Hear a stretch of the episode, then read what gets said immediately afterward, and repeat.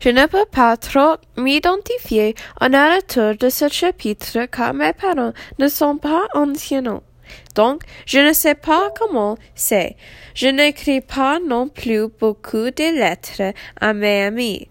Je préfère écrire des longs messages sur n'importe quoi.